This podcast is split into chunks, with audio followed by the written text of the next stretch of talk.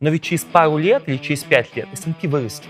Если он не вырастет, это либо нападут инопланетяне, либо будет какой-то ЧП, и там нам всем будет уже не до фондового рынка.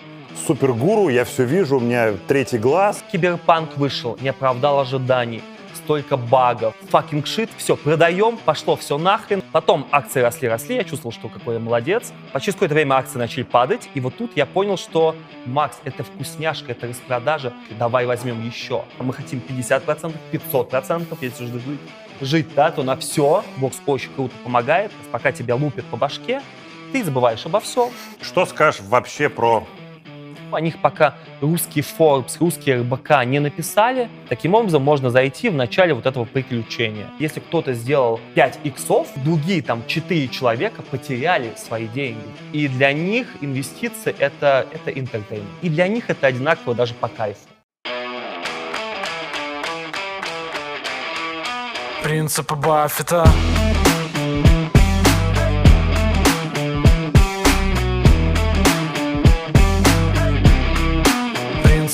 Баффета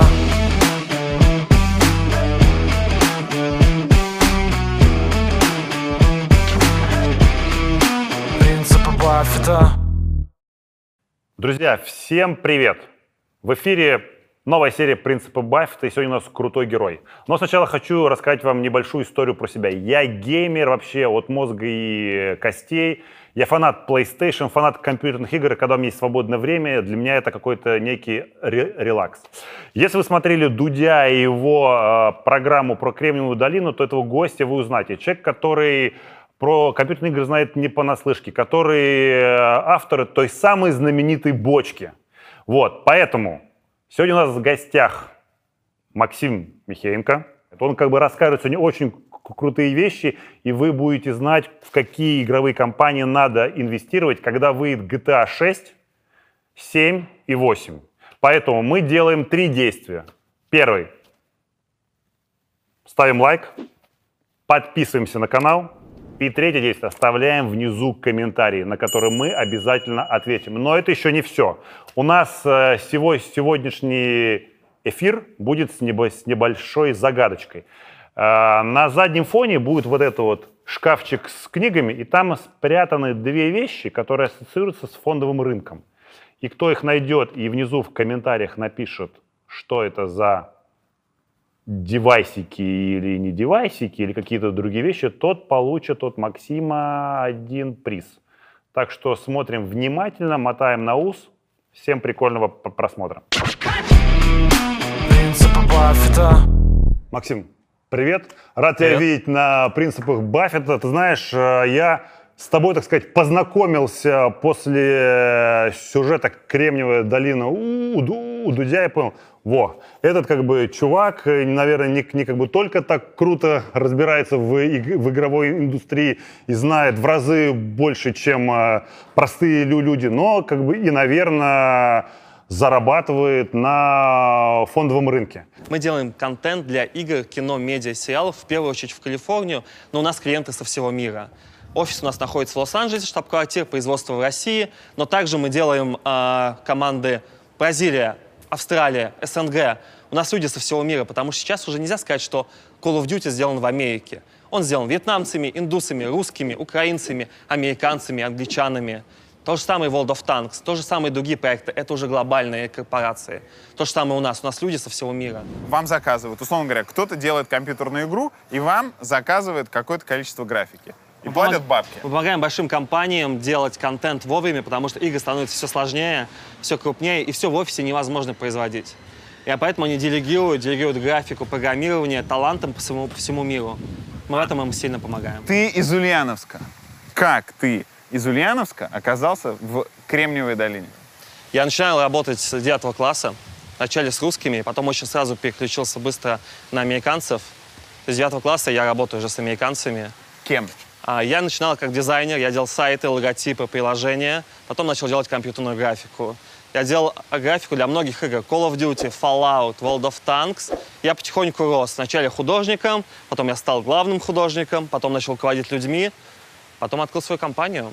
Для World of Tanks мы делали много танков, объекты окружения, бочки, самолеты, чего только мы не делали. А потом ты видишь это в игре, и миллионы людей покупают этот танк за реальные деньги, у тебя внутренний оргазм. Поэтому расскажи, как вообще ты пришел на фондовый рынок и зачем тебе фондовый рынок, если у тебя крутая студия с крутыми про- проектами, которые ну, тебя э, хорошо обеспечивают. Да, спасибо огромное. Рад, что ты меня пригласил. А, Я являюсь сейчас вице-президентом а, компании 1518. Это бывшая 5518. Но в январе 2021 года нас купила большая американо-японская корпорация PTUE. Она торгуется на токийской бирже. Вот. И мы стали частью большого холдинга. То есть я теперь, грубо говоря, топ-менеджер американской корпорации. Это для меня совершенно новый опыт. Я никогда этого не испытывал. Я не работал в американских компаниях. Я не работал топ-менеджером ни в американских, ни в русских компаниях. Ну вот. Я вот этот новый опыт постигаю. А, Я занимаюсь игровой индустрией больше 17 лет, еще со школы. Мне это прям очень нравится. Это моя, знаешь, такая первая любовь. Вот. А, а фондовый рынок для меня это было открытие несколько лет назад, когда я осознал, что это не так сложно, как я думал, знаешь, там, в детстве. Когда смотрел фильмы а, про Уолл-стрит, мне казалось, что если у меня нет какого-то финансового знаешь, степени там, да, PhD в финансах, то, скорее всего, я даже не разберусь. Акции, облигации, как их покупать, куда звонить, все это казалось таким, знаешь, совсем другим миром. А 2-3 года назад, благодаря там Тинькофф инвестиции, Robinhood, м, я осознал, что это такая же, по сути, знаешь, мобильная там игра, как там Clash of Clans или какой-нибудь а, цивилизация, да, так и есть. И меня это затянуло. Затянуло тем, что это какой-то глобальный мир. То есть я понимаю, что в игровой индустрии, я- это моя каждодневная работа, я от этого кайфую. А фондовый рынок — это долгосрок, средний срок и возможность почувствовать себя частью вот этого всего единого мира. Потому что когда я читал новости раньше, знаешь, там, в 2008 году Lehman Brothers там обанкротились или какие-то случаи с фондовым рынком. Это все было где-то там, далеко. Меня никак это не касалось. Сейчас, я когда читаю РБК, Forbes, а, Bloomberg, я как будто, знаешь, чувствую, что это часть меня уже. И так и есть. Потому что теперь а, это тоже, знаешь, я на это не то, что могу повлиять, я от этого теперь немножко завишу. И э- это вот ощущение, что я часть глобальной экономической системы, мне очень нравится. Маленькая очень часть, да, но тем не менее. Фондовый рынок — это инвестиции в долгосрок, в средний срок. Потому что я понимаю, что там к 50 годам я все-таки хотел бы чуть меньше работать за компьютером, чуть меньше отвечать на почту и больше именно все-таки, знаешь, делать фокус на жизнь. Что сейчас а, моя жизнь — это 99% работы. Это я сам выбрал, это, да, это мой осознанный выбор.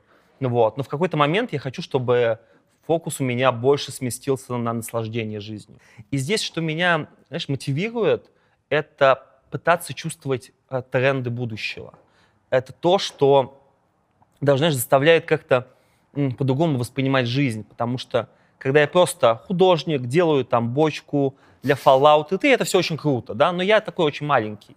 А когда я там акционер компаний Apple, Amazon, Virgin, да, там, G1, вот, я немножко ощущаю себя чуть больше. Вот это мне нравится. Общаться там с людьми, как ты, да, там, смотреть на пульс, взаимодействовать, читать в Bloomberg, фин- пытаться забраться в отчетах.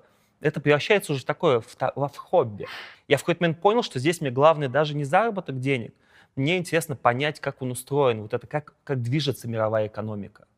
И это же бесконечный процесс понимания. Чем дальше мы узнаем, тем больше понимаем, сколько здесь слоев, да, что нужно читать новости и при этом как раз иногда делать наоборот то, что написано в новостях. Но иногда делать прям наоборот, наоборот, потому что все теперь научились читать новости и делать наоборот, значит, надо делать наоборот, наоборот, то есть слушаться, да, новостей. То есть вот это, это игра самим собой в первую очередь, это психология понимания себя. Ну вот э, скажи, пожалуйста, вот там три года назад, да, ты связал свою судьбу с фондовым рынком, да, вот три года назад, давай возвратимся в три года назад, э, ты там открыл себе счет у одного из там э, российских-американских брокеров, пополнил счет и что я куплю, то есть, что мне было, что я куплю и почему я это куплю. Вот что ты тогда купил, почему ты это купил и вообще как, какой твой принцип торговли? Есть ли какая-то стратегия выбора тех или иных компаний? Мгм. Да, конечно. То есть первый раз, когда я установил, это был Тинькофф Инвестиции. Сейчас у меня портфель в БКС, в Тинькофф Инвестиции и Interactive Brokers. Ты, ты мне достаточно, как раз разделение. Вот, это был Тинькофф Инвестиции первый раз. Мне понравилось, что все так быстро и легко. Я купил акцию Apple, купил акцию Intel, акцию AMD и Nvidia. Все, чем я пользовался. И прям почувствовал, знаешь, вот ощущение, что я соприкоснулся с международной экономикой. Потом акции росли, росли, я чувствовал, что какой я молодец, я выбрал все правильно, да, я чувствую тренды. По через какое-то время акции начали падать, и вот тут я понял, что что-то пошло не так, не из-под контроля. Как так? Apple должен расти, я читал кучу аналитиков в пульсе, они говорят, что растет, растет ракета, а он неожиданно начал падать, и я не могу на это никак повлиять. И тут началась работа с самим собой, то есть начинаешь понимать, что мы никак не можем влиять на фондовый рынок но мы можем влиять на себя, да, на психологию, на восприятие вот именно вот этих просадок или роста. И э, вот это открыло очень много возможностей, чем мы сейчас занимаемся. Мы консультируем там, наших американских, европейских коллег не по фондовому рынку, а по восприятию мозга, связанным с фондовым рынком. Потому что вот мы замечали, знаешь, там, да, а, обычный человек, все круто, но утром поругался с любимой девушкой, а, пострессовал в пробке в Москве, накричал на него начальник. Потом а, он съел там, знаешь, три круассана с нутеллой, да, и запил там двумя кружками кофе. То есть он уже на стрессе, он уже немножко такой взведен. Потом он открывает свой портфель, смотрит там просадка по Херону да, на 10%, а он ждал, что будет ракета, одобрение же, все говорят, там прогноз 50 долларов.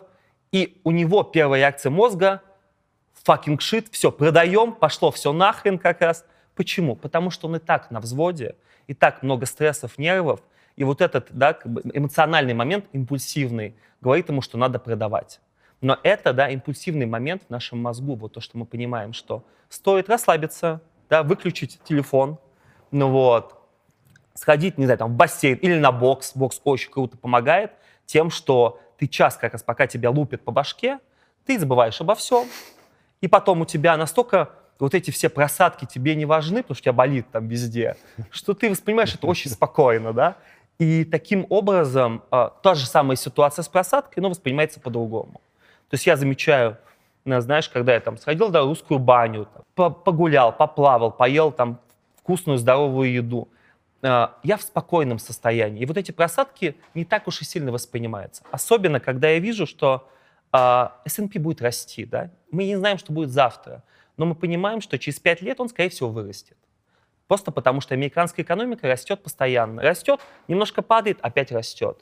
И если мы верим в глобальную экономику, в первую очередь американскую, то для мозга я сам успокаиваю свой мозг тем, что да, завтра может быть просадка, и через месяц может быть просадка, но ведь через пару лет или через пять лет S&P вырастет.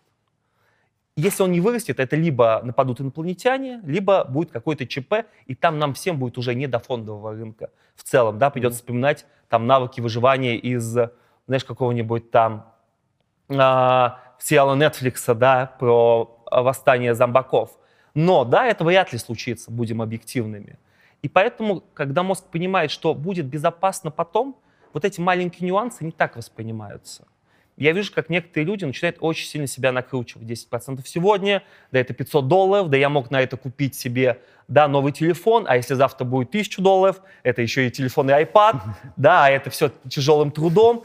И, вот, и тем более, если еще стресс в организме, стресс на работе, все, замкнутый круг. И э, мы смотрим там на успешных инвесторов долгосрочных. И анали... вот я также анализирую и смотрю их интервью, и смотрю, как они мыслят.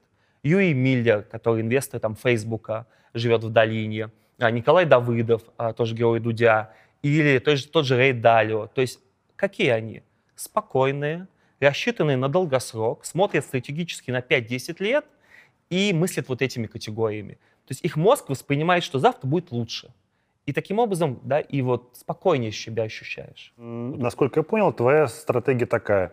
Э, купил Apple, Amazon, там, Google, да, Facebook, и мне как бы все равно, что сейчас с ними в моменте. Я как бы верю в светлое будущее американской экономики, в светлое будущее S&P, и как бы спокойно, и мне как бы, и, и, и мне как бы все равно.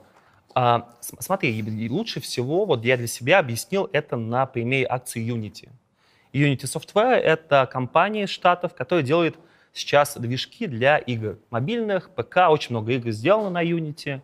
а, чуть ли не больше 60% вообще мобильных игр это на Unity. Мы, так как мы фундаментально занимаемся игровой индустрией, мы каждый день с ней работаем. Unity я знаю, я сам пользуюсь этим программным обеспечением, я в эту компанию верю. Искренне вот внутри, знаешь. И я понимаю, что она одна из двух компаний, которые делают движки для компьютерных игр. Для людей, которые не в игровой индустрии, это не очень понятно. Движок, можно ли его написать самому, не можно, это вообще сложно или нет. Да, я вот также воспринимаю фарму, например. Я слушаю доктора, ему верю, да, он крутой специалист в этом избирается, но для меня это больше такие какие-то сложные словечки, и я здесь немножечко, ну, не, не в теме, да. Вот. Но в игровой индустрии, так как я каждый день взаимодействую, Unity, я понимаю, что это, знаешь, такой плод, фундамент. И если она просядет завтра, я ее докуплю еще больше. Если она вырастет, когда она вырастет, да, я там удвою портфель. Потому что и мой мозг не волнуется. То есть я купил ее за 95, сейчас она там 82-83. Отлично. И мой, что мой мозг говорит? Макс, это вкусняшка, это распродажа, твоя любимая там акция, сейчас, да, со скидкой, давай возьмем еще. Он не волнуется, потому что я уверен в фундаменте этой компании. Ну вот. А, потому что есть конкурент Epic Games, она еще не на IPO, это движок Unreal Engine. Они тоже крутые, мы ждем их на бирже. Ну вот, но пока Unity одна. И когда я уверен в а, компанию, мне легче а, воспринимать любые, знаешь, такие мелкие колебания. Но при этом я понимаю, что компания RIG, допустим, или Nokia для меня не совсем понятна. То есть я не изучал глубоко фундаментал. И любая просадка по RIG или по Nokia меня воспринимается, что, блин, а сейчас, может быть, у них дела будут плохо, или что у них произошло, что случилось. То есть я не, не вовлечен глубоко. И поэтому, если выбирать акции, в которых более-менее ты избежишь, ты им доверяешь, легче воспринимать любые их телодвижения.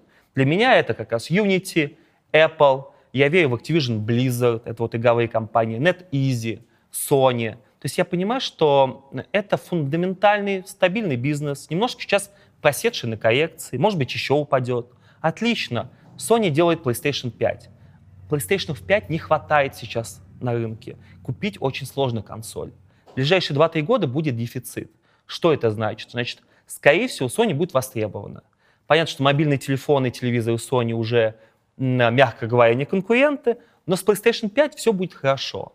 То же самое с Activision Blizzard, это Call of Duty, это игры Blizzard, Diablo 2 ремейк выходит, Diablo 4, Overwatch 2. Вот, у них все будет хорошо. Игровая индустрия, да, в данном случае, это является одним из главных локомотивов, в принципе, IT-сферы. И с ними мне спокойно.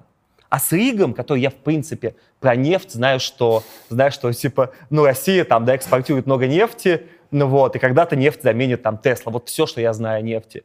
Мне очень сложно воспринимать любые движения. Когда растет, все супер. Когда падает, я не понимаю, почему. Расскажи мне, пожалуйста, вот, вот каким образом ты вообще ин, инвестируешь? То есть ты каждый месяц кладешь там 10 тысяч долларов на счет. Есть какая-то логика или вот, не знаю, вот мне там дали премию, я вот премию вложил? Да, да. Я для себя э, выработал стратегию за вот эти там три года пробы ошибок. Я пробовал по-разному. Я читал, прочитал практически все книги, пробовал и самым классическим путем, знаешь, когда, э, ну, многие из вас знают, да, простой классический путь, как сделать там 20-30% годовых. В кэше ждем просадку, Каждый день заходим, смотрим, нет, выключаем. В какой-то день, наверное, да, покупаем лесенкой понемножечку, без эмоций, стабильно. Выжидаем полгода-годик, продаем лесенкой, гарантированно, там, может быть, x2 не сделаем, но 20-30% заработаем. Крутая классическая стратегия. Минус – очень скучно. Нашему мозгу кажется, что мы ничего не делаем. Боже, а вот тут кто-то заработал 5% на ракете, а тут кто-то на 30%, а я в кэше, теряю возможность и каждый день ничего не делать, кажется, что реально скучно. Многие не выдерживают этой простой классической стратегии, начинают прям, да, играться. Я тоже понял, что мой мозг требует, знаешь, ежедневных каких-то действий. Потому что по своей классической работе, по своей основной, а, я привык, что я там сделал, там, а, знаешь, взяли проект там, для Call of Duty, сделали 10 персонажей, заработали денег. Не сделали, да, ничего не заработали. Сегодня на письма не поотвечал, ничего не получил отвечал много писем, получил много заказов. И когда я пришел на биржу, мой мозг воспринимал это так же. Сегодня на 10 компаний купил, 10 продал. Молодец. Тяжело поработал, да? Под кровь слезы. Выпить потом, да, какой-нибудь там кофе, чай, расслабиться. все, фух, молодец, поработал. Завтра опять так же, опять пахота. Вот, потому что просто сидеть и ждать, пока вырастет, я такого в жизни-то до этого не видел. Да, если я буду сидеть на классическом своем игровом бизнесе и ждать, то я ничего не получу. Мне никто письма не напишет.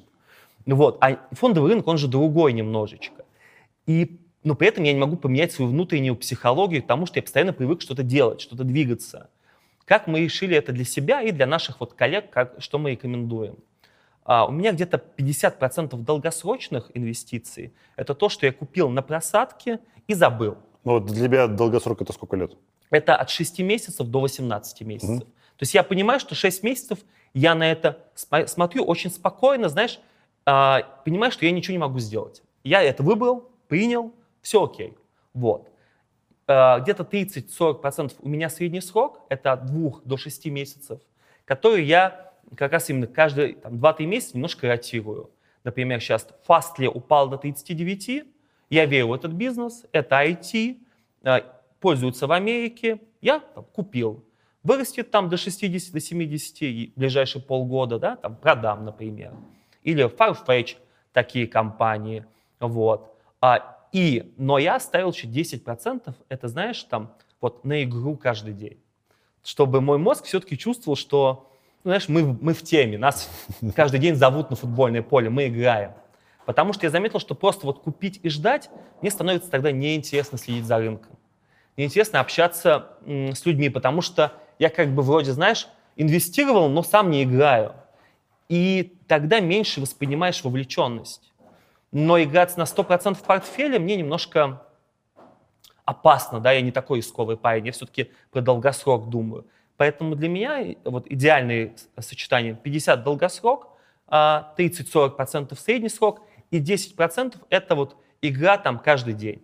Причем я для себя изначально принял, что я могу все эти 10% знаешь, полностью потерять в ноль. А смертельно для меня? Нет. Могу удвоить. Круто, молодец, порадую себя там какой-нибудь вкусняшкой. Но при этом у меня стабильно, знаешь, там за плечами а, нет, плечи плохое слово в данном случае. Да, не...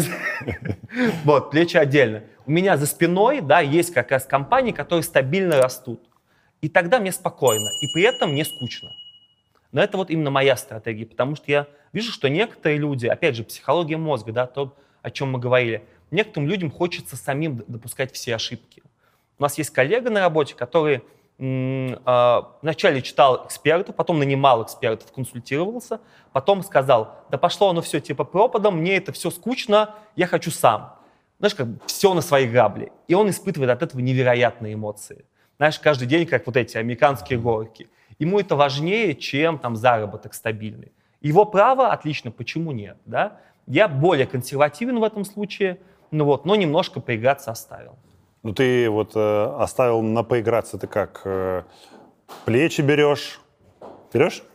Я беру плечи очень редко и на один, там, два-три дня. То есть вот так вот, потому что м- мне очень, а, знаешь, я слышал, что плечи это плохо, да, там все это говорят. Потом а, с плечами купил Apple, заработал 20% за там несколько а, недель, когда все росло, вот рынок, когда был на хаях, понял, что так, плечи не так уж и плохи-то, оказывается. Вот, понравилось. Потом еще также поигрался с Quora, поигрался с NVIDIA, заработал тоже по 10-20%, и благодаря плечам именно 10-20%, а не 3-5%, потому что, да, я, получается, с плечами сделал, накупил гораздо больше, мне понравилось. Потом я накупил также с плечами э, компанию Space, и тут немножко, да, как бы, типа, моя вот эта гениальная стратегия немножко дала сбой. И я понял, что это очень сильно рулетка именно с точки зрения вот этого их заработка. То есть, конечно, если там Apple будет по 90 долларов или там Facebook упадет до 250 в какой-то день, на 5 минут, да, вот в эти моменты, возможно, есть смысл включать плечи. И то не на срок, может быть, на какой-то хайповый момент. Но покупать на хаях компанию, которая, возможно, завтра сделает еще, x3, еще 3%, а может быть упадет на 5%, да, и с плечами это будет не 5%, а 15%, и застрять в этой компании надолго, мне не понравилось. То есть вот в Space у меня ушел а, с плечами, и я просто понял, что, знаешь, я как будто весь там заморожен, я не могу ничего сделать. Если я выйду с плечами, я потеряю очень много денег, Ну вот, поэтому я не могу ничего остального делать, и мне не понравилось. И после этого я, как только Space дошел до нуля, я продал вот это все плечи, успокоился и почувствовал себя свободным человеком. И вот это свободное ощущение мне нравится гораздо больше, чем, знаешь, что эти x там 10%, да, но и минус 10%.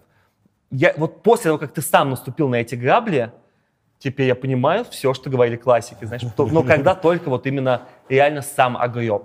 Мой мозг теперь запомнил, понятно, рискованно, действительно, да. Слушай, ну вот расскажи про какие-то свои такие факапы вот на фондовом рынке, которые тебя вот, пом- по- по- ну, так, как вот ты в Space заходил, что у тебя еще такого было, когда ты, может быть, в какой-то момент решил, что ты супергуру, я все вижу, у меня третий глаз, а тут как бы а у вас всего два глаза. Да, да. Вот на все я не заходил, потому что у меня внутреннее ощущение, что надо, э, знаешь, по обычному бизнесу контролировать, там, у нас там, 30 проектов разработки. Мы никогда не берем один проект, даже если он там на лучший проект на Земле, просто потому что мы понимаем, что завтра может случиться все, что угодно. И по основному бизнесу я привык, что я дифференцирую там портфель, не кладу все в одни, а, не кладу все яйца в одну корзину. С инвестициями очень похоже. Разделение, игровой сектор, IT, компании, которые рисковые, но перспективные. Вот, у меня было всегда так. Зарабатывал я больше всех, когда я спокойно, не эмоционально, не с первой попытки именно делал. То есть, что мы еще делаем, да, такой, может быть, совет. А, у меня есть а, свой рисковый портфель и свой вот именно среднесрочный портфель. Рисковый портфель маленький, и я в нем постоянно играюсь. При этом я, так как я играюсь достаточно быстро, я захожу иногда на- на- в акцию не настолько вкусно, как могло быть. То есть а, Square упала до 200, ты думаешь, вау, как круто, но купил. Square упала до 190, но я уже накупил. И тут я как раз, у меня есть вот этот среднесрочный портфель, который, знаешь, чуть более труднодоступен для меня ментально. И я захожу тогда, когда уже вот прям супер вкусно. И таким образом он у меня более даже выходит прибыльный, чем рисковый, потому что он с паузой такой, задержкой. Всегда есть второе дно, иногда третье дно. Но часто мы эмоционально начинаем вот покупать при первой просадке. Потом появляется второе дно, мы докупаем. Потом третье дно, мы там берем, кто-то берет там кредит, кто-то берет у друзей. Потом появляется четвертое, пятое дно, и тут-то денег вообще неоткуда брать. И вот эта психологическая м, лазейка, а, я ее использую как? Вот на исковом я прям, знаешь, а, не, не, не задерживаюсь. То есть я не, не беру паузу. Это исковая моя маленькая такая, знаешь, а, группа быстрого реагирования, типа знаешь, мини-спецназ такой. Но потом, когда спецназ вляпался, да, когда все, боевые действия, и как бы теперь я такой, о, я что у меня есть артиллерия, вот этот средний срок, который я включаю, когда вот спецназ прям вот в огне. И таким образом а, всегда я в средний срок, что удивительно, захожу лучше, чем в свой рисковый портфель. И это, это мне понравилась стратегия. Общаешься с, с людьми со всего мира, у тебя, ну, в основном, в основном как бы ты общаешься с э, людьми, которые в Штатах живут. Вот э, ты можешь сравнить, ну, как бы ты, естественно, наверное, с этими лю- людьми общаешься про, про как бы инвестиции в фондовый рынок. Вот ты, вот ты можешь рассказать, как, как вообще, скажем так, сравнить, не знаю, там, ментальность вот нашу, их, э, Робин Гудовцы, вообще, кто это, что да, это? да, конечно, с удовольствием. То есть по специфике в основном э, я там езжу в Калифорнию каждый год, там, последние полтора года пока нет, жду, пока все вакцинируются в Штатах. Вот. А, У нас есть еще клиенты в Швейцарии, в Англии, и мы заметили, что европейцы очень консервативные в инвестициях. 5-7% годовых для них прям вкусняшка. Когда ты говоришь, что у нас там есть дикие ребята в России, делают там 500%, 300%, им, им просто не то, что не верится, они не представляют вообще, как это, как это можно даже желать такие вещи. Ну вот, поэтому европейский и менталитет, и фондовый рынок там нам не очень интересен, нет, мне тоже. Ну вот. Американцы гораздо по-другому подходят. В Калифорнии рисковые ребята, им это нравится. Причем я заметил по разнице по возрастам. То есть мы общаемся с поколением Z, это чуть помладше нас, те, кто выросли уже на компьютерах, на инстаграмах, и для них инвестиции это, это entertainment. То есть они когда-то тратят, знаешь, там скин купить Brawl Stars, купить там банан в Fortnite или купить там пару акций Space. В принципе, по цене плюс-минус одинаково.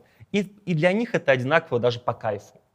То есть вот мы общаемся с э, зумерами, с поколением как Z в Америке, я вижу, насколько они при инвестициях мыслят, знаешь, там, как выбирают игрового персонажа, скин.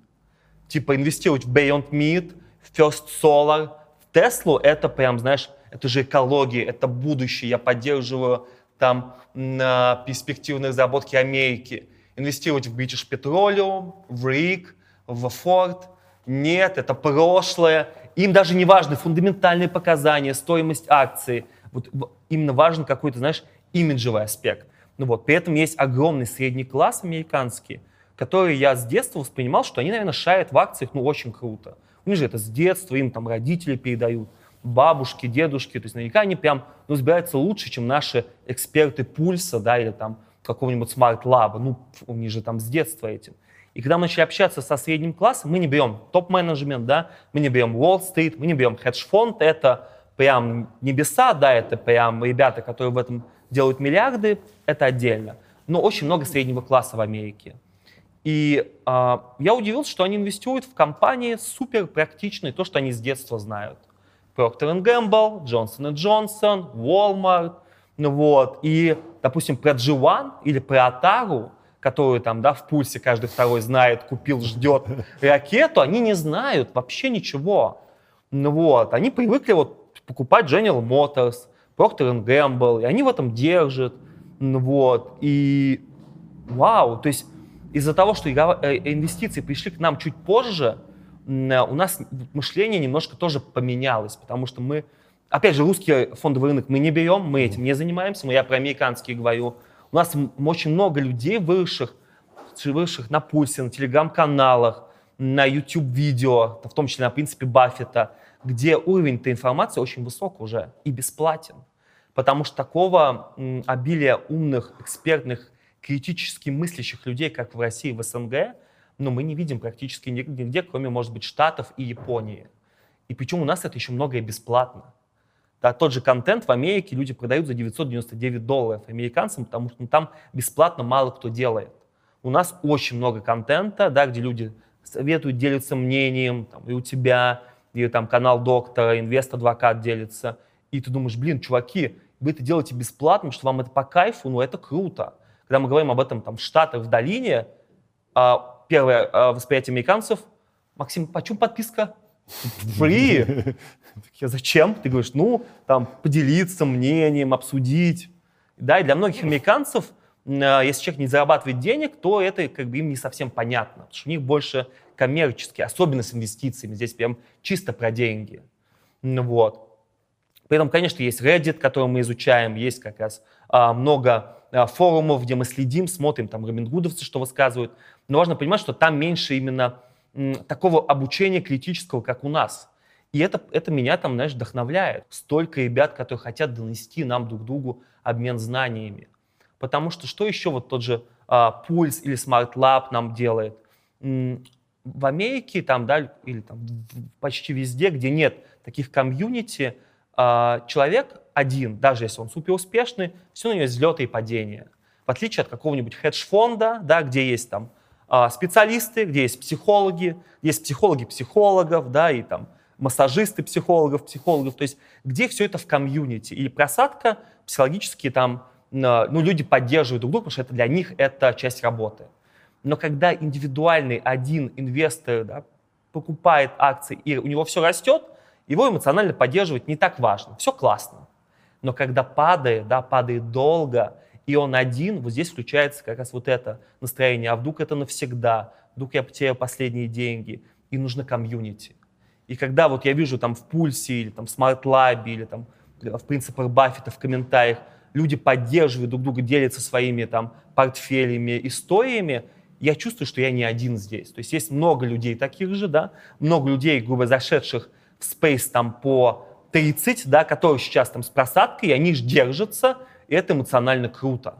Потому что, конечно, если человек один, и он видит минус 50% по акции, но это очень тяжело, да, чисто психологически понять. И вот это у нас очень крутая, уникальная тема. Я вижу, что а, спасибо Тинькофф Инвестиции Пульсу, он начал эту тему. Сейчас это будет водить и Сбербанк, и БКС, и много других будут водить свои комьюнити. Что для нас, конкретных потребителей, очень круто. Мы будем получать информацию со всех сторон, совершенно да, с разных углов. Потому что, э, когда мы смотрим там э, G1, Atari супер популярна в пульсе, а американцы, робингудовцы вообще они особо не слышали.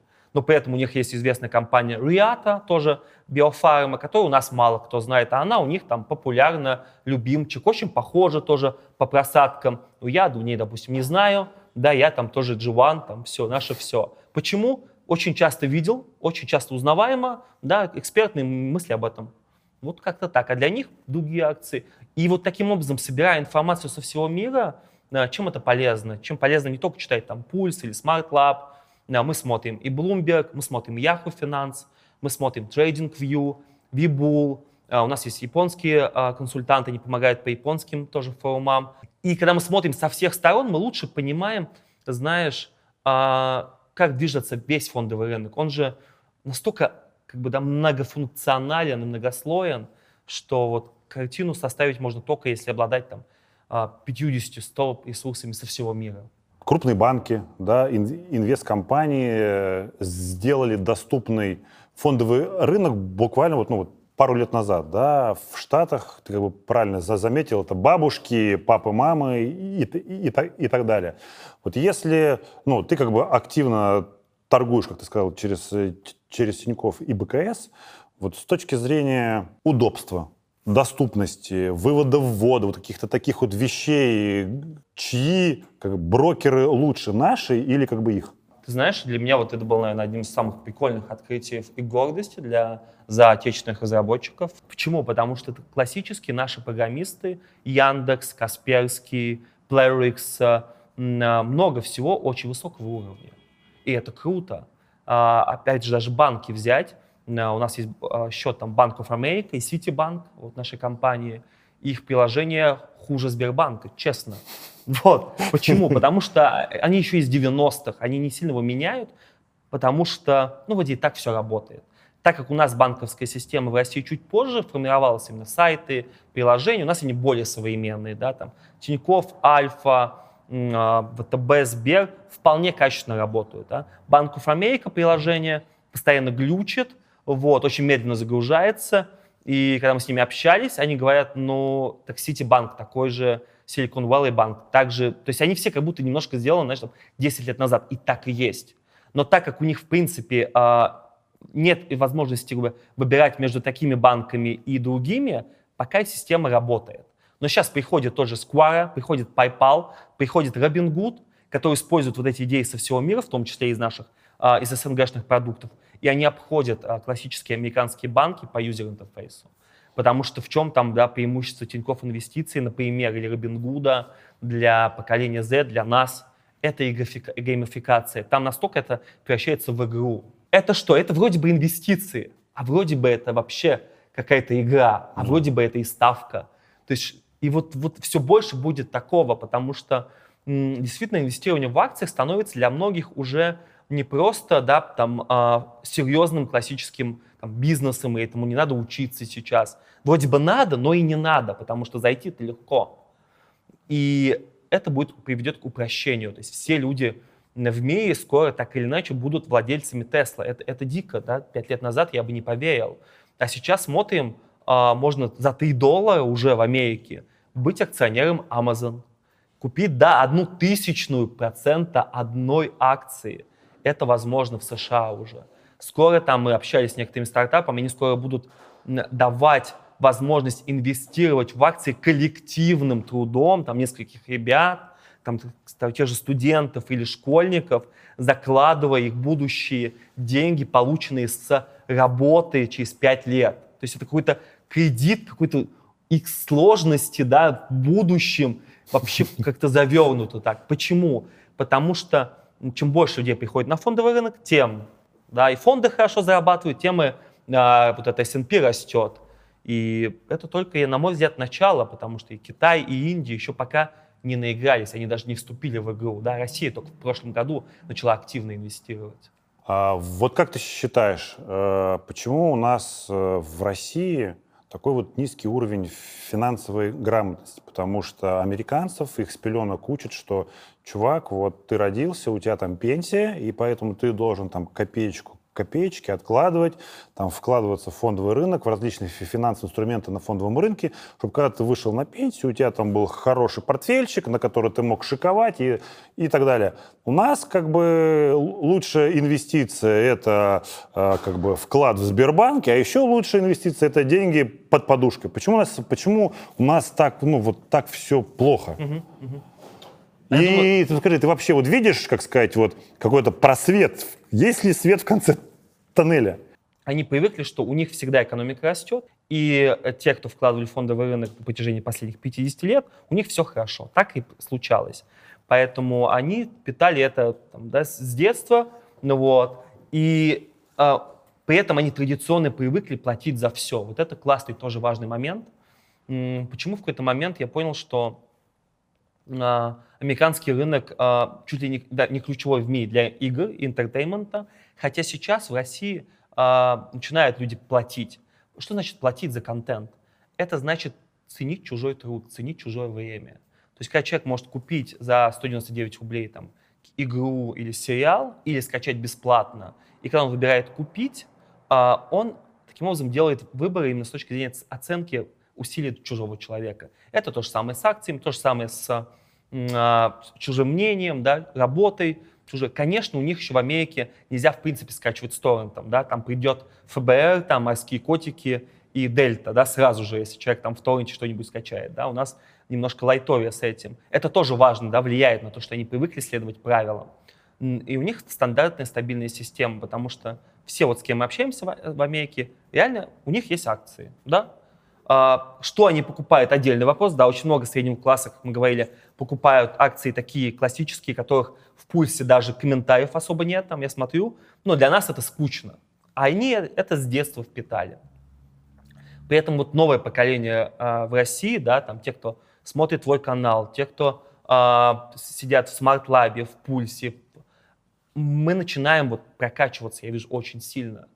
А, у нас есть такая классная черта, она тоже у меня есть, я вот с ней постоянно борюсь, нам хочется все сразу и прям вот чтобы гарантированно, да? Потому что вот для швейцарца 5% годовых, да, но с очень большой вероятностью он будет рад, он будет ценить этого человека, а, да, обязательно с ним поделится долей, если он заработал 5%, да, и ему больше и не надо. Если ему скажут, давай, может быть, 50% сделаем, верняк, точно, прям зуб даю, да, он скажет, спасибо, Максим, очень ценю, но вот мне 5% достаточно, мне больше не надо, да, вот этого достаточно. Вот. А у нас немножко другой менталитет, и, да, там мы хотим 50%, 500%, если жить, жить, да, то на все, вот. И это, блин, это круто, но это ведет огромные риски, потому что, конечно же, да, а, когда в какой-то момент я понял, что если кто-то сделал на зуме, допустим, 5 иксов, да, другие там 4 человека потеряли свои деньги, да, чтобы кто-то один получил в 5 раз больше, да, 4 человека или 40 человек. Э, Это тоже важно понимать, что вот на фондовом рынке эти деньги кто-то должен потерять. Ну вот. И когда 5% в год заработать, это примерно, ну, понятно как, без эмоциональных моментов, без импульсивных моментов, там 5%, 10, 15, вполне реально. Но когда мы говорим x2, x3, то, что манит, да, люди x5, вот тут это очень большая, да, работа с рисками, с удачей, с психологией. Я тоже сл- слежу за как бы пульсом, да, вот э, сл- слежу за как бы многими авторами ин- интервью, с которыми ты ты видел, и знаешь, сейчас вот как бы мне как бы очень как бы нравится, что люди всерьез изучают фондовый рынок, да, мне очень нравится, мне как бы очень близка идея вот этой вот финансовой свободы, финансовой независимости, когда по как бы факту для как бы того, чтобы, э, ну, для как бы того, чтобы иметь какую-то финансовую стабильность, тебе достаточно телефон, компьютер, и тебе как бы все равно, где ты сидишь. Вот здесь мы сидим, там, в Коломне, в Калуге и, и так далее. Причем вот процент вот этих вот людей, которые зарабатывают и живут за счет фондового рынка, ну, увы, да, кстати, в, ну, в, в России их как бы очень как бы мало. Много ли таких людей вообще в Америке? Мгм. А в Америке, видишь, с одной стороны, у них гораздо больше да, ресурсов, они, они начали раньше, с другой стороны, у них очень много возможностей, где человек, который реально интеллектуально а, знаешь, востребован, умен, он может пойти, куда он может пойти? В Apple, в Amazon, в Google, а, в BlackRock, да, в кучу фондов а, и в долине, и на Уолл-стрит. Ему не обязательно как раз быть таким фрилансером. Да, более того, даже, скорее всего, его переманят, перехантят туда. Почему-то у нас традиционно в СНГ очень много умных людей, которые делятся бесплатным контентом. Это, для меня это был тоже какой-то момент открытия, когда я осознал, что на крутых русских ребят а, американский хедж-фонд просто не может взять на работу. Да, по куче причин, потому что, потому что другая ментальность, другой язык. Это не программист-художник легко экспортировать на Запад. Да, то есть мы делаем графику для Call of Duty, и, в принципе, когда ты смотришь на персонажей из Call of Duty, непонятно, кем он сделан. Русским, индусом, американцем. Да, это графика, это арт. Но когда мы говорим об аналитиках, или, э, допустим, о сценаристах там, в голливудских фильмах, да, все-таки здесь ментальность, вот эта инсайдерская информация гораздо важнее. То есть талантливого Робин Гудовца из Лос-Анджелеса там фонд заберет очень быстро. Мы видели таких ребят, но мы их тоже находим, с ними общаемся. За, от одного до шести месяцев они уже устроились в BlackRock, Vanguard, ARK, да, Кэти Вудс. Все, они уже там. И они как раз там, да, делают вот эти свои нужные, стабильные иксы для, да, там, высшего класса Америки. А, но в России эти люди, да, похожие по интеллектуальным способностям, а, да, могут зарабатывать вот на бирже, да, фрилансить, но они не могут, да, устроиться там в Amazon, Google, в Apple или там в BlackRock чисто из-за кучи вот этих причин. Понимаешь, поэтому у нас так много людей, которые делятся этими знаниями и зарабатывают, потому что у них нет других вариантов. Э, Давай поговорим про Японию. Мгм. Э, Я был в Японии. Э, Для меня это было лучшее путешествие в мо- в моей жизни. Для меня это был взрыв мозга вот такой нереальный. Но по- поняв их вот суть японца, я понял, почему у них есть камикадзе. Я понял, почему эти как бы люди не держат зла на Америку из-за Хи- Хиросимы и Нагасаки, но как бы с фондовым рынком Японии, да, я как бы, ну, токийская биржа, она одна из самых крупных. Вот скажи, вот если сравнивать там вот фондовый рынок Японии и там с российским, с американским, я как бы предполагаю, он другой? Или вот он, вот в чем разница? Или как бы нету разницы? А, да, мы изучали японский фондовый рынок. Я понял, что это для меня не просто, знаешь, загадка. Это загадка в темной комнате, спрятанная вообще непонятно в какой книге, да, из всех этих, ну вот непонятно какой страницы, и нет даже проводника. Потому что они супер закрыты. Это игровая индустрия Японии очень закрыта. Они ничего не аутсорсят, в отличие от американцев. Да, у них, в принципе, культура такая. Фондовый рынок тоже очень такой инсайдерский для своих. У нас есть консультанты на японский фондовый рынок. И в какой-то момент я понял, что мне легче, знаешь, заниматься американским, китайским фондовым рынком, чем пытаться понять вот этого, знаешь, такого строгого самурая, да, в темной комнате. Ну вот. А, единственную компанию, в которой я супер, ну, знаешь, люблю и верю из японских, это Sony. Вот, потому что PlayStation 5 сейчас а, уже в дефиците, и в ближайшие два года она будет в дефиците. 25 эксклюзивных AAA игр от Sony в разработке только для PlayStation 5. А, Sony скупает лучшие студии со всего мира, и она будет расти точно. Причем, если бы был отдельный тикер, знаешь, PlayStation, вот я бы его накупил намного больше, чем тикер Sony. Потому что для меня это прям вот Sony сейчас это только PlayStation. А, другие японские компании мы изучали, нам они не очень понятны. А, их волатильность очень такая, не, не- не такая вкусная. И, по сути, Sony даже не японская уже компания. У них и Япония, и Штаты сейчас, и Sony Лондон есть огромное подразделение. Это уже международный гигант. Если взять компании Nintendo, Square Enix, Capcom, Konami, вот они тоже очень крутые, это игровые, но они гораздо более закрытые и вряд ли дадут такие иксы. Давай сейчас мы поговорим как раз вот про игровую индустрию, потому что тема такая интересная. Я знаю игровую ин- индустрию как потребитель. Я фанат PlayStation. Я каким-то чудом по предзаказу отжал себе PlayStation 5. Круто, поздравляю, да, да. Вот. При, при этом э, для меня, ну, вот есть Xbox, который для меня, ну, вот, не знаю, вот мне не прет мне, да, то есть есть, есть фанаты Apple, а есть, фан- точнее, а, iOS, да, а есть как бы там Windows, Android, вот, э, это как вот два как бы лагеря, да, и, и- Xbox, PlayStation и, и Nintendo. А, Я помню, что вот у меня был э, Nintendo Game Boy, это вообще О, какая-то- да, это да, такая да, прошлое культовая и- игрушка. И вот, например, э, у, у Nintendo э, Switch.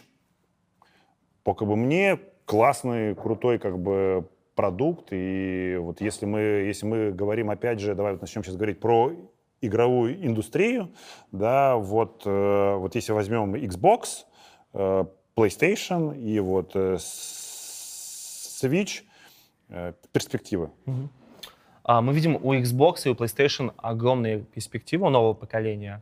Причем у каждого из них- свои плюсы. У Xbox очень жирный плюс — это Xbox Game Pass, где ты за 10, за 19 долларов, исходя из разных стран, можешь получить коллекцию там, из огромного количества игр, в том числе эксклюзивных. Stalker 2, который да, так или иначе ждет там пол СНГ, да, кто-то по воспоминаниям из прошлого, кто-то просто в ожидании чуда. Это эксклюзив для Xbox сейчас, Pass причем. Ну вот, это круто. При этом есть Sony, где есть Last of Us, Uncharted, да, God of War и много крутых эксклюзивных игр, совсем другая, где нет, при этом нет геймпасса, вот этого нельзя поиграть за 10 долларов, да, в 100 игр в месяц. И они прям дополняют друг друга. Я тоже больше фанат Sony, но при этом как раз я играю в обе консоли, потому что а, Halo, Gears of War, ну, пропустить просто нельзя. И поэтому есть особняком Nintendo Switch, который занял свою нишу, так тихенько, да, растет, никого не трогает, и как бы растет, растет, растет. Много игр, в том числе российских разработчиков, портируют на Switch и хорошо на этом живут. При этом сейчас мобильный гейминг растет гораздо быстрее консолей. А, на 20-30% в год, и он даже ускоряется, потому что айфоны с нами, или там, да, а андроиды навсегда, очень удобно.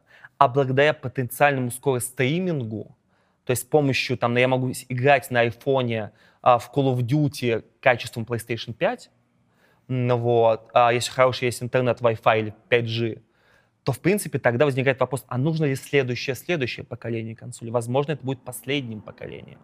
И к этому есть большие предпосылки.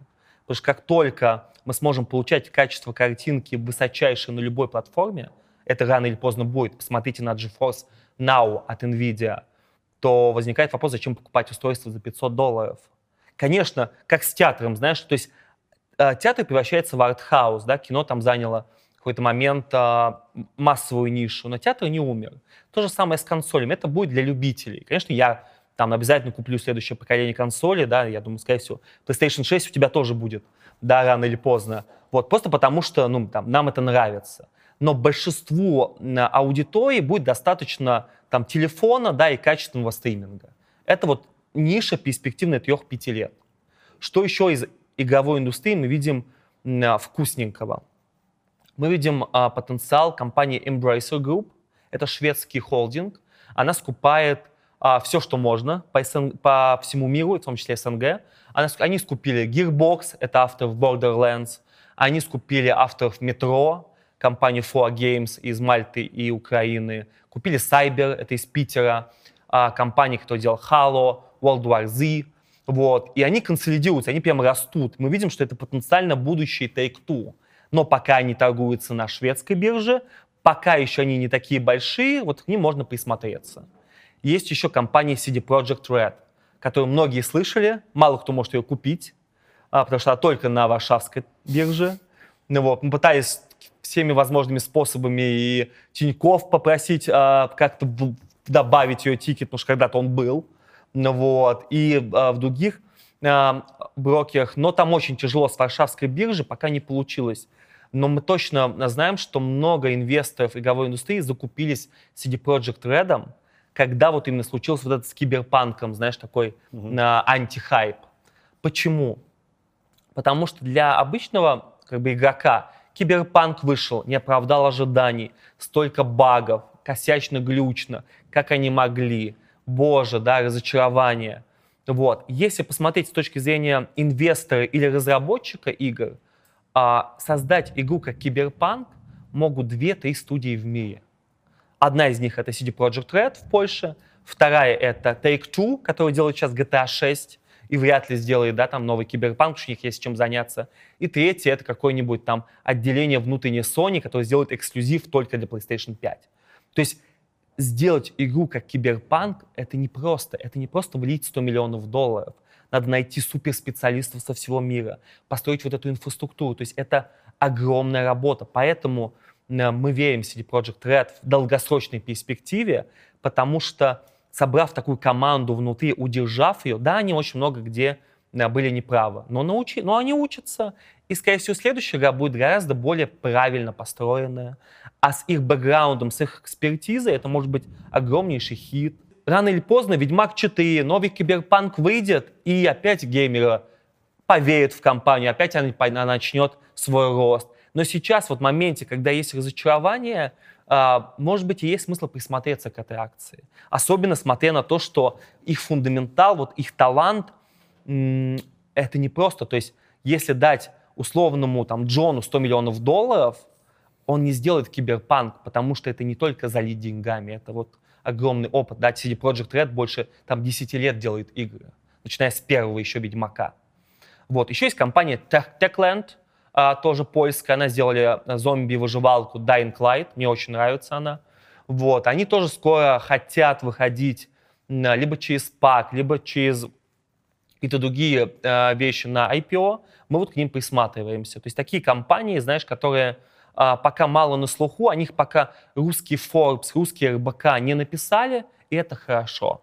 Таким образом, можно зайти в начале вот этого приключения. Потому что те, кто зашли в Unity в самом начале, зашли в Space в самом начале, и потом продали, там, да, заработав 30-50%, ну, молодцы.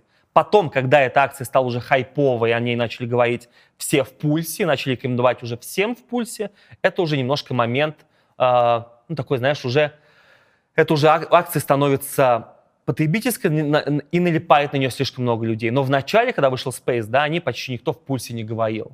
Ну вот, когда я даже помню этот тикет, и я скидывал там коллегам, мне говорили, блин, не знаю, нет никакой информации, что-то мутное, давай оставим потом. Вот подрастет, да, накупим, да. А, да, сейчас опытом понимаю, что тогда, как раз, когда никто не знал, можно было и покупать, да, можно было рискнуть, а может быть, да, можно было не надо рисковать. Сейчас мы все молодцы, когда мы анализируем прошлое.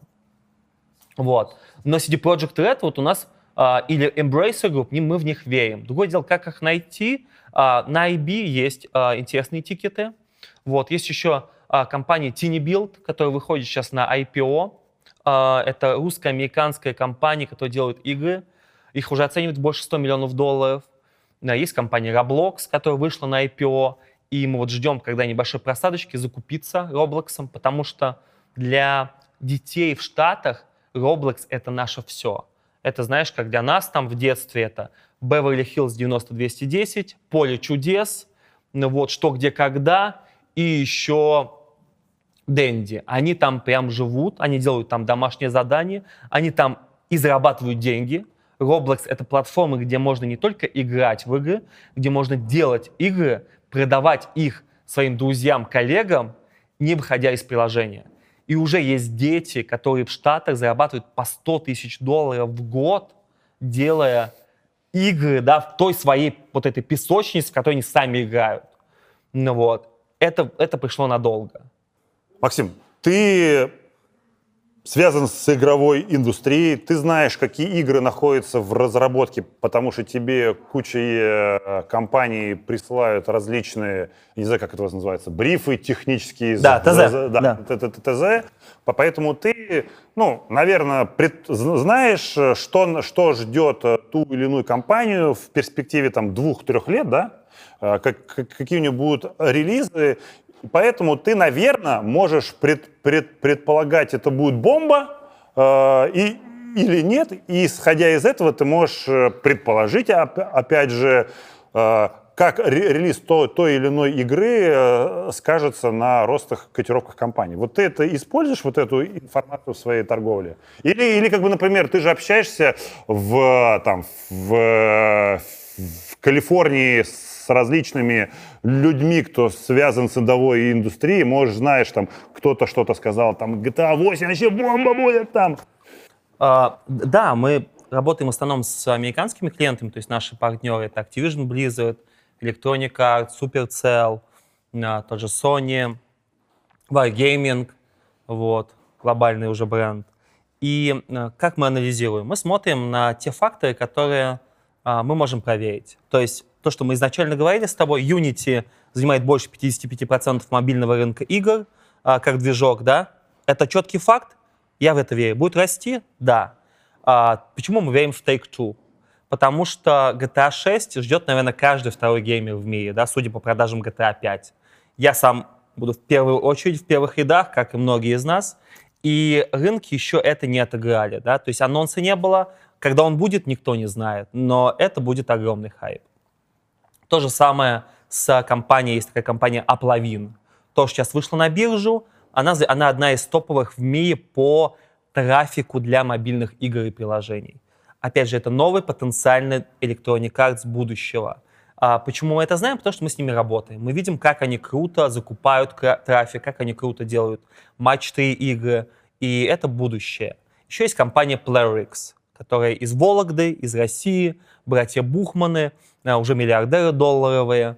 А, Как только они выйдут на IPO, скорее всего, это тоже будет еще одна интересная история. А, Вот таких историй становится все больше в игровой индустрии, потому что лет пять это было более, знаешь, такая, а, был более разобщенный дикий запад, где было очень много компаний. И серьезные многие инвесторы не обращали внимания на это. Посмотрите, что произошло за последний год, да, во многом благодаря пандемии.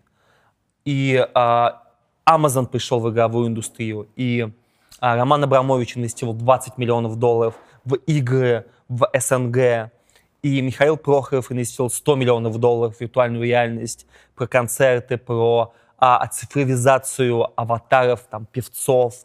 А, Walmart хочет пойти в игры, Starbucks. А, почему? Потому что все больше цифровизация охватывает всех нас. А что люди любят с детства? Играть в игры.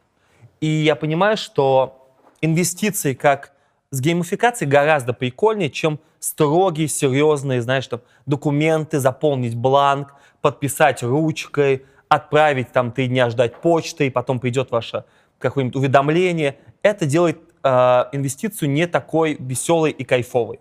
Да, благодаря геймификации это становится изи, становится дофаминово клево. И это придет во всех наших сферах. Мы, к примеру, мы знаем стартап в Нью-Йорке, который занимается анализом регистрации в барбершопе. И это, более, это, знаешь, более классическая индустрия. Я хочу там постричься, записался, пошел. А скучно, неудобно, почти всегда так. Это не, точно не фан. Записываться на стрижку, да, вряд ли прикольное времяпровождение. Было. Но сейчас есть один стартап, который использует игрофикацию для того, чтобы сделать из этого кайф. Что это значит? Введение бонусов в приложении. Сразу же я могу на это купить кофе в Старбаксе, допустим, да, у них это э, социализация э, друг с другом. Также сразу они знают мой вкус, что я до этого заказывал, да, там не надо вот так вот примерно стричь, вот здесь примерно такую бороду, да, и, соответственно, если я их постоянный потребитель, я могу получать бонусы, пол- получать скидки, получать специальные предложения только для меня. А, что это все такое? Это очень похоже на игру. Посмотрите на компанию DraftKings, да, это тот же самый как раз гейминг, только в ставках. Мы сильно в нее тоже верим, да, она сейчас неплохо просела, очень неплохой актив на долгосрок. И вот такого будет реально больше во всех нишах. А, Поэтому игровая индустрия растет не, феноменально. Посмотрите, что происходит в СНГ сейчас. Сбербанк анонсировал Сбергеймс. Это отдельный огромный холдинг, занимающийся только игровой индустрией. И они планируют на весь мир. Причем я понимаю, что если Сбергеймс выйдет на IPO, именно отдельно от Сбербанка, это будет интересная единица даже для американцев, потому что игры глобальные. Ну, тебе не кажется, это какая-то шняга? Сбербанк гейминг, это что за... Мы пока не знаем, они только анонсировали. То есть а, у них есть точно много ресурсов, у них есть точно много денег, у них есть точно огромные и, по сути, неограниченные да, там, бюджеты на трафик, на вливание, да, потому что ресурсы Сбера. Что из этого получится, мне самому очень интересно. Знаешь, я запасся попкорном, жду там, да, ближайшие пять лет. Вот. а, во что наши американские коллеги тоже а, и, и смотрят, и интересуются из российских. Это Яндекс, это Mail.ru, это Сбер. Это те компании, которые, опять же, работают на международном уровне. В первую очередь, это IT. Игры Mail.ru а американцы очень любят. В основном мобильные.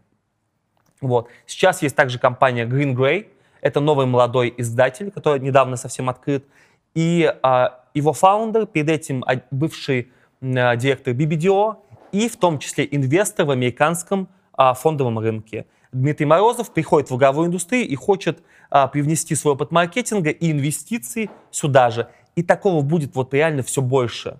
А, мне это нравится, потому что, с одной стороны, мы, знаешь, там в середине вот этого хайпа про игры, и на этом можно и неплохо заработать, и главное, мы все как потребители выиграем.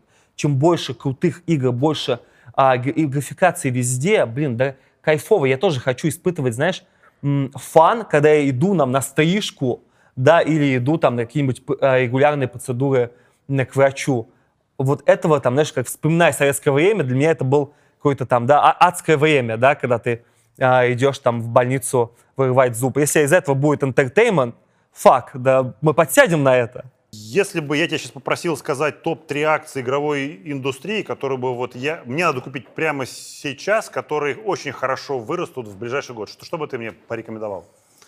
Да, смотри, мы, а, если брать не супер рисково, да, более консервативно, к чему мы придерживаемся, я бы рекомендовал Unity, а, это точно, Take-Two, вот, и мы еще верим в Activision Blizzard. Вот эти три компании, которые вряд ли дадут X2 или X3, но вырастут. А еще что мне нравится, это компании сервисные, которых многие недооценивают. Посмотрите на то, как вырос EPAM за последний год. Это сервисная компания, которая отказывает аутсорс услуги по всему миру, в том числе Боингу, банкам американским. Есть такая компания Keywords а, из Великобритании, та же самая наша PTUV, это наш а, а, холдинг. Это те, кто делают сервис для больших гигантов, аутсорс, и они очень круто растут и будут расти еще больше, потому что все больше аутсорсинга идет в Восточную Европу, в Азию. EPAM очень хороший пример компании, которая растет стабильно, и о ней мало кто слышал. Она не делает сама свои проекты, но она помогает огромному количеству больших дяденек делать крутые инженерные математические решения, в том числе и в игровой индустрии.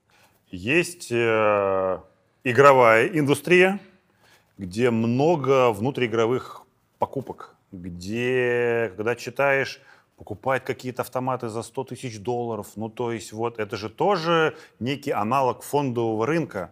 Вот, и там при этом, я так понимаю, что там, в принципе, там не то чтобы, ну, это мое личное мнение, там не то, что какие-то ракеты, мне кажется, там какие-то суперкометы.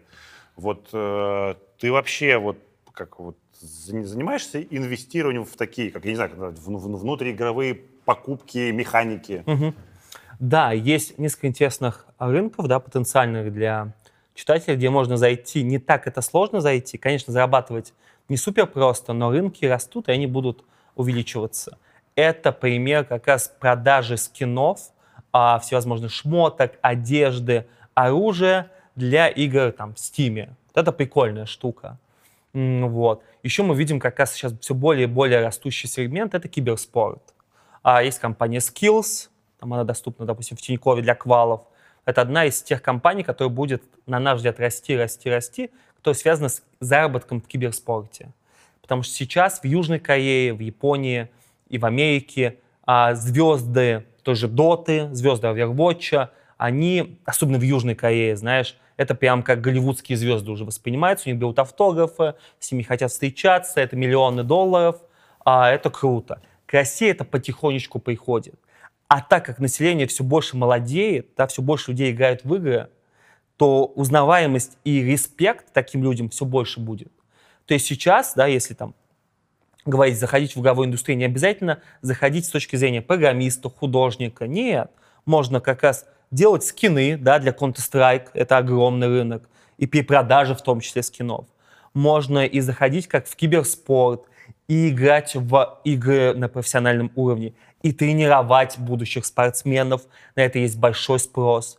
То есть в Штатах у нас, uh, у меня несколько коллег, у них дети на полном серьезе просили там, родителей а, им а, обеспечить менторов, учителей не по английскому языку, не по китайскому языку, а по Overwatch, по Fortnite. Потому что в школе а, респект тем, кто в Fortnite зашибает круто, работает в команде, помогает, да, получает там а, награды, ништячки, и это уже становится, знаешь, не просто игрой, это частью вот этого комьюнити, признания других детей, других школьников. И это тоже индустрия, которая растет, потому что учителя по Fortnite в какой-то момент даже более востребованы, чем учителя по иностранному языку становятся. И сейчас начало, потому что вот это поколение, которое выросло на играх, оно же взрослеет, оно начинает тратить деньги, оно начинает заводить само детей, да, и таким образом идет все больше вот этот замкнутый круг а, роста индустрии. Ну смотри, ты сейчас мне назвал топ-3 э, компаний, в которые бы стоило бы в- в- в- войти на год. Что купить в Стиме? Калашников, гранату, что? Там отдельная экономика, отдельная тоже индустрия. Вот. Мы в этом, к сожалению, или к счастью, да, не сильно разбираемся. Мы сейчас больше, э, как компания, ушли в NFT токен рын- рынок. То есть это смесь как раз вот этого цифрового арта и блокчейн-технологий. М, а, Наверное, слышали о том, что сейчас NFT, арт, какие-то невероятные деньги покупают там за 10 миллионов долларов, работы Бэнкси, работы Бипла, потом перепродают, перепродают еще. И а, Marvel, Disney, сейчас там Ferrari, Porsche заходят на рынок NFT токенов, чтобы свои эксклюзивные машины можно было в цифре покупать, перепродавать, все это по блокчейн-технологиям. Это огромный дикий рынок сейчас. Очень много художников туда зашло. Сейчас туда зайдут большие корпорации. Что из этого выйдет? Это может быть еще один мыльный пузырь огромный, а может быть будущее вообще графики. Потому что до NFT токенов зарабатывать вот на своем хобби как арт было крайне сложно. А сейчас я могу выложить крутой арт по теме будущего, по теме кибербудущего, по теме а, того же блокчейна, и какой-то энтузиаст может купить мою картинку, такую квадратненькую, да, вот в, при- ниже будут примеры картинок, а, за 10 тысяч долларов, за 50 тысяч долларов. Подожди, ну вот что я покупаю? Я, ну, я не понимаю. То есть я купил картину, я ее повесил на, на стену. Тут я купил что? Набор пикселей? Да, Ну, цифровой именно паспорт на то, что ты владелец и, этой ну, то есть, картины смотри, как в бы, я говорю, «По- пойдем ко мне домой, ты приходишь, у меня Малевича черный квадрат, видишь, у меня черный квадрат, вау. А тут, слушай, я там купил какую-то хе- херню, которую меня в, те- в телефоне, никак бы дай блок взл- взломают, утащат, ну, не знаю, по мне какая-то шляпа. Э, Это отдельно, да, и для меня пока оно тоже дикое. То есть я, как я понял, что надо опять молодеть нашему моему мозгу. Потому что у нас есть ребята, которые там 18 лет, которые э, там зарабатывают у нас тысячу, две тысячи долларов, и чувак там сказал, что он сделал 10x за месяц. И когда я его спросил, а, скинь тикет акции, он такой, Максим, акции прошлый век, NFT токены. Я такой, what the, что? 18 лет, 10x, NFT токены? Подождите. Понимаешь, он купил какую-то работу, а, мастера известного, но не супер хайповую работу. Потом этот мастер выпустил много новых работ, стал известным, про него написал Forbes. Он вот эту не очень хорошую работу, но этого э, хайпового чувака продал, потом еще как-то перепродал другую и сделал этого 10x на NFT токенах за месяц. И так, в такие моменты ты думаешь, так, подождите, акция это круто, а это что за неведомая хрень? Вот, но это опять новая еще одна индустрия, в нее надо разбираться, там надо быть в комьюнити. Вот, для тех, кому интересно, есть такой сайт SuperRare.co, а, ссылочка будет, криптоэнтузиасты, которые когда-то покупали биткоин за 2-3 доллара, да, или за 200 долларов, и сейчас у них столько битка или эфира, и они уже привыкли к цифровой экономике. Потому что когда один наш художник, э, который у нас достойно зарабатывает, и при этом опять ему там 20 лет всего, он зарабатывает по 3, по 3500 долларов в месяц, и когда я его спросил, там, а, ну, как- какую первую машину ты купишь, да, или что ты хочешь купить, там, какую-то серьезную покупку, он сказал, что он хочет купить корабль в Star Citizen за 15 тысяч долларов. Star Citizen — это такая игра, которая еще не релизнулась даже, у нее soft launch, она в альфа-версии. Вот, но там корабли стоят десятку, пятнашку, понимаешь? И, то есть, ну, да, в наше время мы покупали, да, это Ладу Приору или там какую девятку, да, поддержанный там Mitsubishi Evolution, помню, как мечтал в универе, да. Сейчас это корабль в игре, которая еще даже не финально вышла. Но для человека, который сидит в виртуальности по 12-14 часов, и у которого а, 90% друзей, которых он никогда не видел, но при этом это его реальные друзья, это реальный мир. И хотим мы этого или нет, с этим надо считаться. Ну вот смотри, сейчас ведь э, вот эта вот история с VR, да, вот вир- виртуальный мир, ты вообще это перспективная история, как думаешь, да, да, там э, Apple там очки до полной реальности и так далее. Что будет через 10 лет? Мы видим, а, с- смотри, а, augmented reality, вот эта дополненная реальность, это чуть ближе к нашей реальности и более воспринимается нашим мозгом.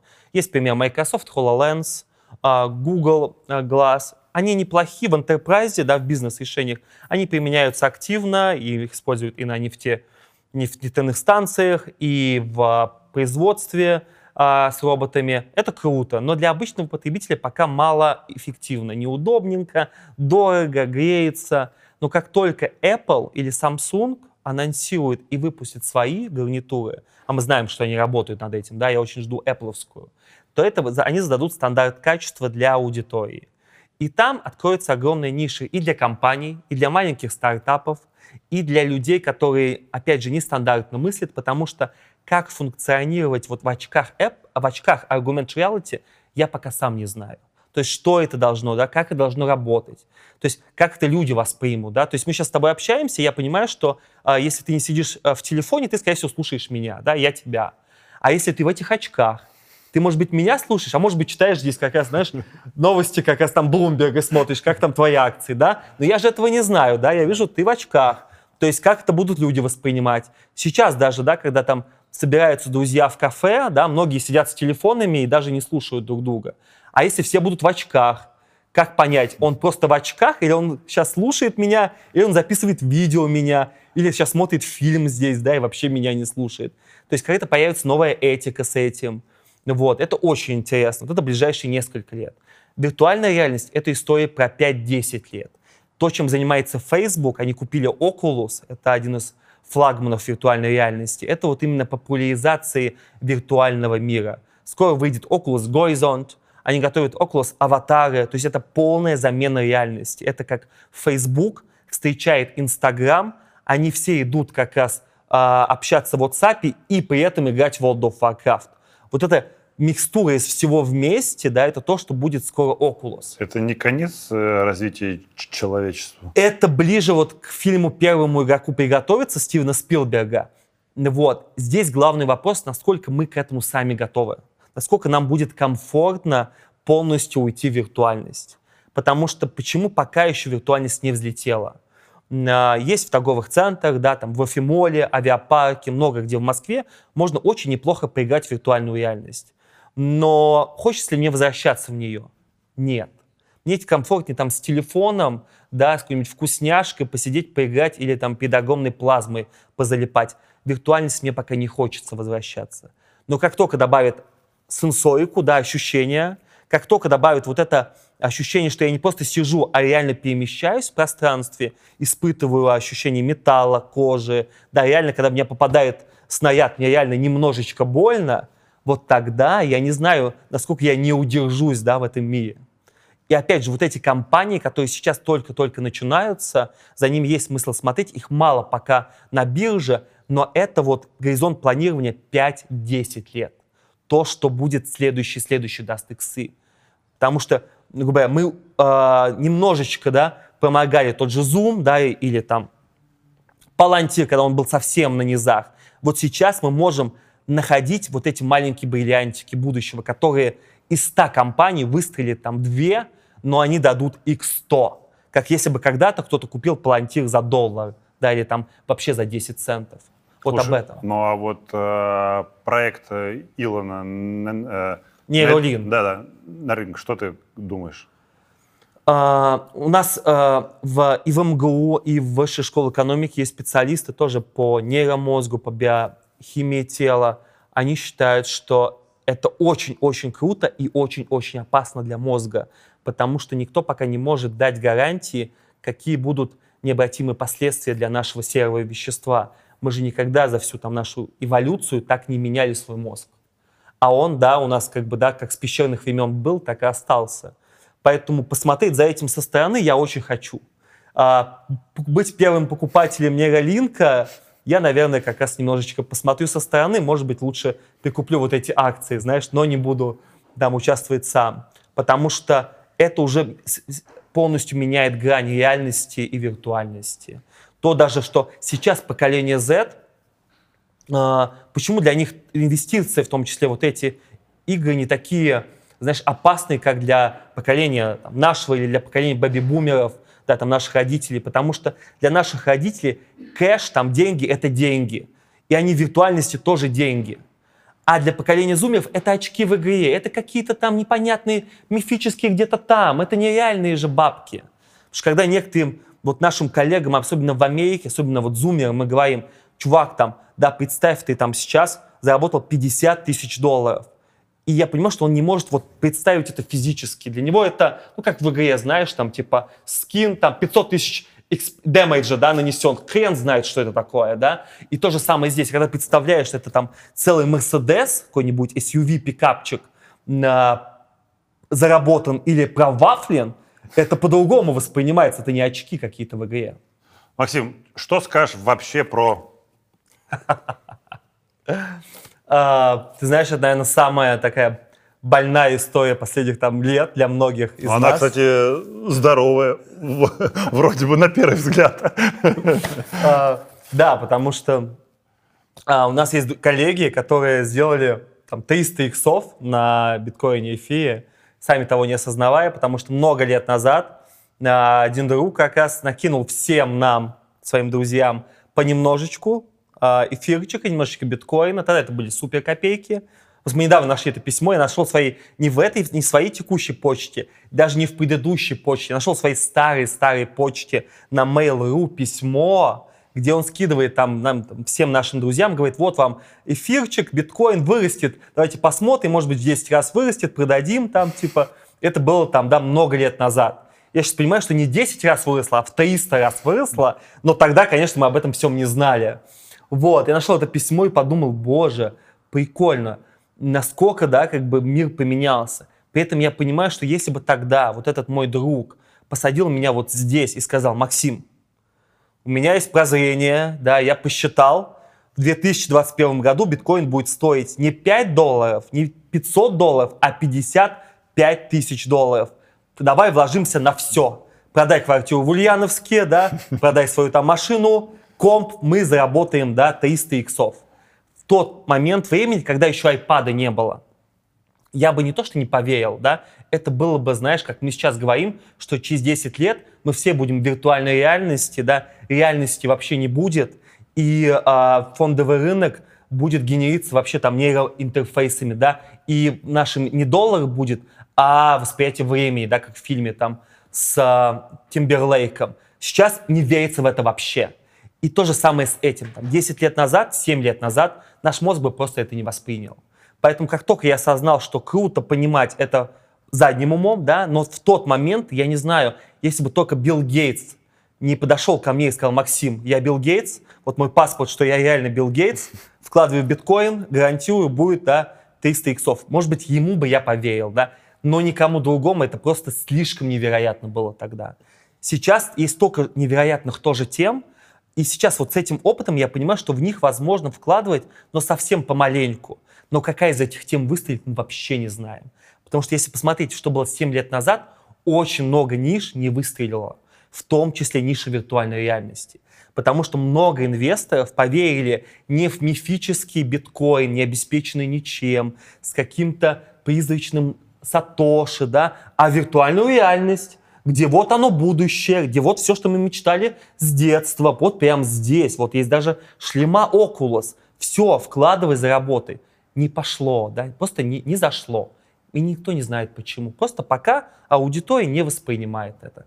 Поэтому здесь есть много таких рисковых а, ниш в будущем. Опять же, робототехника.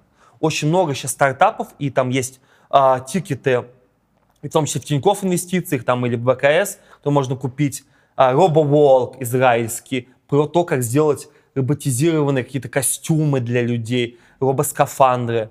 Но выстрелить ли они дадут иксы, сотни иксов? Блин, это очень крутая знаешь, история, там, загадка на будущее. Слушай, ну мы с тобой поговорили про японский фондовый рынок, про японскую игровую индустрию, про американский рынок, американскую игровую индустрию, вообще про мировую индустрию. Отдельно стоящий это Китай. Что вообще ты скажешь про Китай?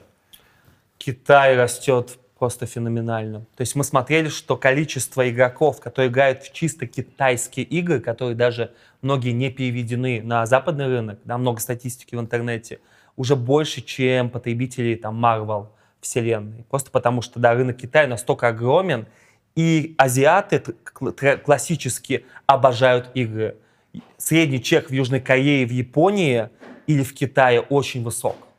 Вот, поэтому китайская индустрия будет только расти. Мы работаем а, по своему основному бизнесу с компаниями NetEasy, Alibaba Games, и я вижу по их ТЗ, что сейчас то, что они шлют, то, что игры, которые выйдут через 2-3 года, это AAA качество, просто фотоил невероятный, уровнем, знаешь, лучших американских игр, при этом с очень жесткими сроками. Сейчас в мире жесткий дефицит полупроводников, да, с этим э, столкнулись Tesla, NIO, Li, э, Nvidia. Пока это никаким образом, э, ну, в суде так, потому что я вижу, это не, не касается крупных игровых студий, но э, студии же у них есть какой-то план э, выпуска, собственно говоря, игр, но, и они, например, понимают, что вы там GTA там 6, да, но они понимают, если как бы нету виде у людей не будет видеокарт, то как бы и спроса не, не будет. Вот это может как-то вот э, текущий дефицит повлиять на э, будущие релизы? Mm-hmm. Да, абсолютно, потому что и Sony, и Microsoft говорят, что э, поставки PlayStation 5 и новых Xbox тоже зависят от полупроводников, их дефицит, задержки огромные, да, люди ждут очередями недели, месяцы. И, конечно, GTA 6, э, когда выйдет, она должна быть куплена, ну, говоря, каждым владельцем нового PlayStation. Вопрос, сколько будет владельцев к выходу, да, и вот эти все дефициты задерживают релизы топовых игр. Конечно, я с этим абсолютно согласен. Вот, поэтому э, Тайвань Microsystems, да, очень вкусненько. Э, мы надеемся, что все-таки это будет быстрее, чем год-два, потому что это очень большие сроки для игровой индустрии. Но совершенно точно дефициты в поставках консолей, поставках там макбуков влияет на анонсы релиза игр. Потому что, чтобы окупить GTA 6, грубо говоря, надо продать там не миллион копий. Даже, возможно, не 10 миллионов копий, потому что бюджеты там работают десятки тысяч человек. И много лет, да, 5-7 лет. Поэтому там, да, это, это бюджеты голливудских фильмов даже выше становятся. Максим, хочу тебе сказать огромнейшее спасибо за это потрясающее интервью. Ты, знаешь, при, приоткрыл завесу в эту вот крутой действительно индустрии, которая мне близка как геймеру вот э, с такого вот возраста. Я уж не говорю про как бы рост, я не знаю, я был таким маленьким либо нет. Вот, если вдруг нужны будут там образы для там компьютерных игр, ты вот можешь там, меня там полковаться. Вот, но как бы в любом случае тебе желаю, что чтобы так сказать, э, то, чем ты занимаешься, я знаю, что ты от этого кайфуешь, чтобы это только, скажем так, чтобы это круто оплачивалось, чтобы ты черпал вдохновение для своих новых проектов отовсюду, и в том числе был не как бы только крутым бизнесменом в игровой индустрии, но и, и крутым инвестором. Спасибо огромное, очень круто пообщались. И что мне нравится в принципах Баффета, что я могу видеть разные сферы а, тех же инвестиций с экспертами в этой нише. Потому что биофарма, там, я загорелся этим после того, как прочитал, там, посмотрел и твое интервью, и почитал на блоге в Пульсе. Поэтому я вижу столько других ниш, где я также хотел бы, знаешь, немножко приоткрыть вот эту занавес. И круто, что мы можем делиться мнениями. И я там узнал про Атару, да, полюбил Атару, а кто-то, возможно, от меня узнает про Unity, да, потому что я в этом разбираюсь. Хотелось бы что-то узнать о компаниях там кибербезопасности, да, и таким образом мы усиливаем друг друга, и мы можем вот балансировать портфель, потому что я ни в коем случае не призываю вкладывать все деньги в игровую индустрию. Конечно, нет, да, то есть у меня тоже распределенный портфель, и просто я в, игр- в играх я разбираюсь. В других сферах я стараюсь доверять тем, кто в этом для меня авторитет. И таким образом, когда мы вот так взаимоопыляем друг друга, мы становимся сильнее все вместе. Поэтому то, что ты делаешь, то, что делают ребята в Пульсе, в Телеграме, супер респект вам. Так что, да, спасибо огромное, очень Спасибо. круто. Спасибо.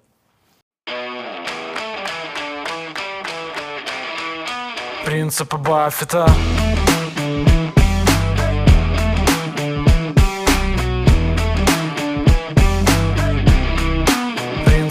Баффета